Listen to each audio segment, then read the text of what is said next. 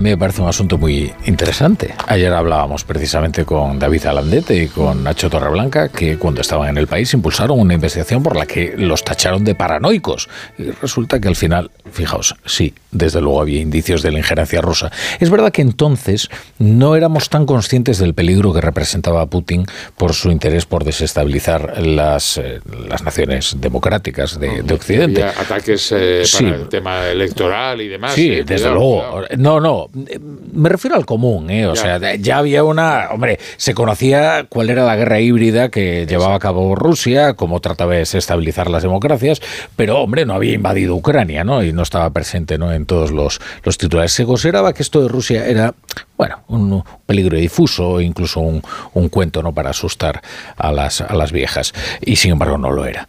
Eh, Nicolás de Pedro es director de investigación y analista senior del Institute of, eh, for Statecraft de, Londres. Es eh, experto en temas relacionados con Rusia, la desinformación, la guerra híbrida. Es analista del Centro para el Bien Común Global de la Universidad de Francisco de Vitoria y creo que nos va a explicar bastante bien todo este asunto, entre otras cosas porque ha publicado una, una tribuna muy interesante hoy en el, en el mundo.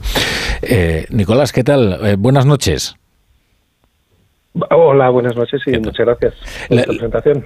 Sí, la, tribuna tiene un título muy sugerente y que es ¿Por qué Rusia eligió Cataluña? Y, yo te lo pregunto porque así nos sirve para sintetizar eh, lo, que, lo que cuentas en la tribuna. Perfecto, pues, eh, pues precisamente porque era una crisis muy atractiva, potencialmente podía desestabilizar un país importante de la Unión Europea y de la OTAN, un país que además mm, eh, los rusos eh, interpretan mucho en clave de su relación con, con América Latina, del impacto que tiene lo que sucede en España o de la relación tan estrecha que hay entre los dos orillas del Atlántico, y, eso le resulta, y además con una serie de personas liderando el proceso eh, secesionista catalán muy abiertos a, tener relaciones con Rusia y a explorar todo tipo de colaboración. Entonces esto, pues bueno, era un cóctel que ofrecía muy atractivo, ¿no? Para, para el Kremlin. Claro, y luego hay varias señales ¿no? que se van identificando eh, del interés que puede tener el Kremlin en una desestabilización que entrara por Cataluña y que podría llegar a derivar incluso en un conflicto violento, ¿no? Sí, por supuesto. O sea, en un marco más amplio, eh, desde la prima, al menos desde la primavera de 2012, o sea, hace ya 12 años, el Kremlin básicamente opera en modo de guerra. El Kremlin está convencido de que sufre una agresión por parte de Occidente y de que Occidente representa una amenaza existencial para el régimen de Putin que el, que el propio Putin se interpreta como la encarnación de Rusia. O sea, que entiende que un ataque contra su régimen es un ataque contra Rusia. Entonces, desde, desde hace más de 12 años el Kremlin está a la ofensiva. Ellos creen que lo hacen para defenderse, pero realmente está la ofensiva. Hmm. Entonces, todas las operaciones y toda la actividad hostil que llevamos viendo la última década se enmarca en, ese, en, ese, en esos parámetros. ¿no? Y cuando surge la crisis de Cataluña, pues es una oportunidad más. ¿no? Y es una crisis que, que, que tenía un enorme potencial y desde luego los rusos le vieron ese potencial. ¿no? Y a medida que hemos ido sabiendo más, pues cada vez es más inquietante. La primera señal, o, digamos lo que desató las eh, primeras alarmas, fue obviamente una actividad masiva en redes sociales y en los medios de comunicación rusos, tanto para la audiencia rusa como hacia afuera.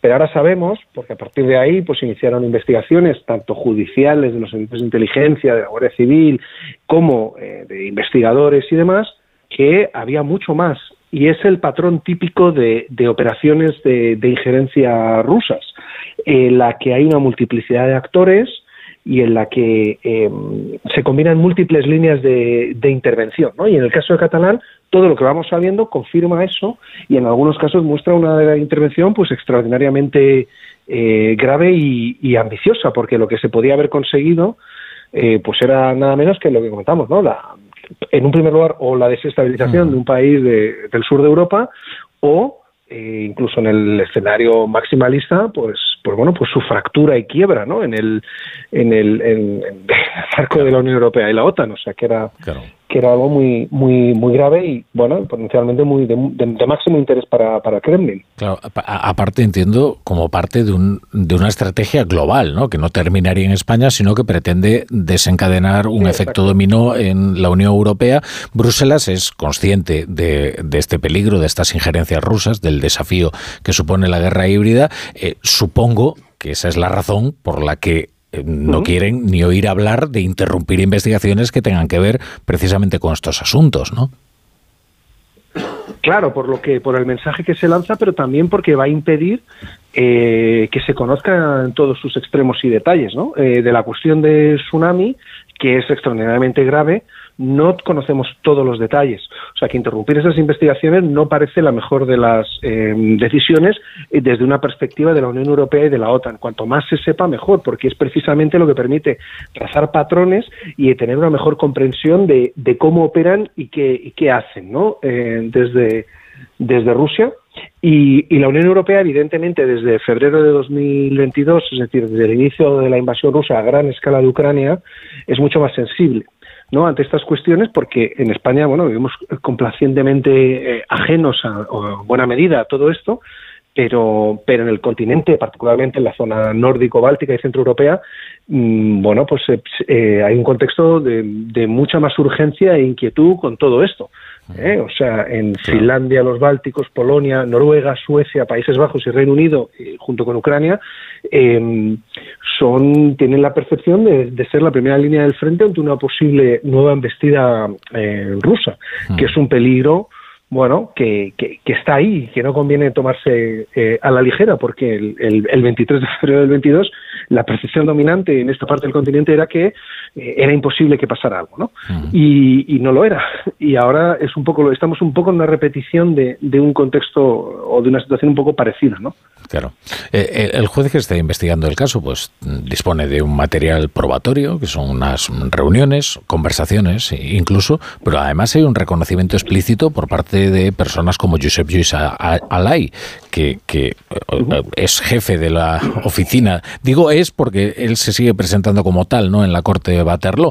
Eh, jefe de la oficina del presidente Puigdemont, que decía, sí, sí, claro que nos hemos reunido con los rusos y no lo hemos hecho, eh, bueno, para tratar de cuestiones, no, no, sino para la concreción de qué pueden hacer para ayudarnos a construir la República de Cataluña. Josep Lluís Alay es el hombre clave ahí, ¿no?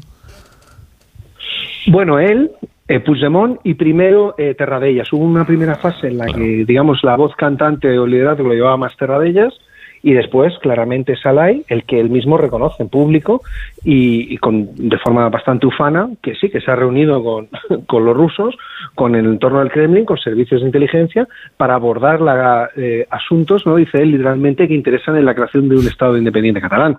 Entonces, claro, eso es de una extraordinaria eh, gravedad, obviamente.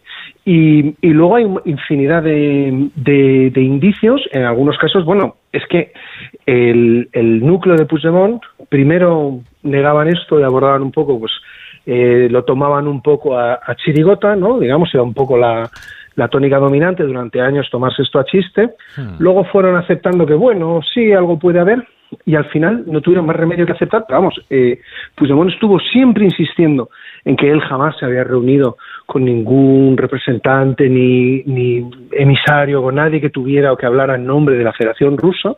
Eh, publicó, de hecho, una tribuna en La Vanguardia en marzo del 22, eh, si no me falla la memoria, y tan solo un mes y medio después tuvo que aceptar, ¿no? y lo publicó a través de la agencia, eh, la Agencia Catalana de Noticias, que, que, bueno, que sí, que había tenido, se había reunido, porque como hay pruebas, o sea, como hay pruebas eh, completamente concluyentes y que no conclusivas y que no permiten, que no dejan ningún margen de duda a que esa reunión, por ejemplo, tan grave con el enviado personal de Putin, Nikolai Sadovnikov, se produjo el 26 de octubre del 2017, es decir, un día antes de la declaración eh, unilateral de independencia, bueno, pues no le quedó más remedio que, aceptar que eso era así, ¿no? que esa reunión se había producido porque existe evidencia gráfica eh, indisputable. ¿no? Eh, y eso es muy importante, porque además esa reunión y otras que se estaban produciendo, pero esa en particular, es, eh, muestra que Rusia estaba moldeando el desarrollo de los acontecimientos. Es decir, si Puigdemont, eh, lógicamente, albergaba dudas, tenía inquietud y dudas ¿no? sobre el paso que iba a dar con relación a la declaración de unilateral de independencia, si viene un Estado que es miembro permanente del Consejo de Seguridad de Naciones Unidas y te dice que ellos te van a respaldar, Luego puede ser que no te respalden, pero eso es otra cuestión. Pero lo que te está diciendo es que si tienes dudas de ese agua en la piscina, tú no te preocupes, tírate porque yo te voy a poner el agua. eso es un elemento que juega, que tiene una gran influencia, porque evidentemente pesa en el cálculo de qué hacer o no hacer al día siguiente, ¿no? Que al día siguiente, bueno, pues sabemos se produjo esta esta esta eh, declaración eh, eh, unilateral de, de, independencia, ¿no? Y al mismo tiempo se iba acompañado por la acción de, diversos actores que, por ejemplo, en el caso uno que estuvo también muy activo en el tema del secesionismo catalán, Alexander Ionov, también una persona identificada y cuyos vínculos con los servicios de inteligencia rusos están bastante sólidamente documentados, en Estados Unidos está en busca de captura. Y está todo detallado, todas las actividades que ha tenido, que ha llevado a cabo en Estados Unidos, entre las que, eh, curiosamente o casualmente, también eh, el apoyo al movimiento secesionista californiano. Hmm. Que igual nos puede parecer, el movimiento eh, secesionista californiano, pues nos parece, puede parecer que lógicamente tiene mucha menos fuerza y mucha menos capacidad de tener éxito que el, movimiento eh, secesionista catalán. Pero aquí de lo que se trata es de agitar, desestabilizar y todo aquello que polarice y desestabilice es un elemento de interés para la acción encubierta de Rusia porque bueno pues porque tiene ese potencial precisamente no de polarizar o sea de desestabilizar y de generar pues tensión dentro de, diferentes eh, sociedades democráticas abiertas, ¿no? Que evidentemente pues hay multiplicidad de actores, visiones, libertad de información, ¿no? Todo esto es el marco que, que explotan. Esto es lo que decía Julio Camba, decía, con el dinero suficiente yo te monto un nacionalismo en Murcia, ¿eh? No hay ningún problema. bueno, Nicolás de Pedro. Sí. Sí, muchas gracias por estar hoy en La Brújula. Nada, muchas gracias a vosotros. Buenas noches. Eh,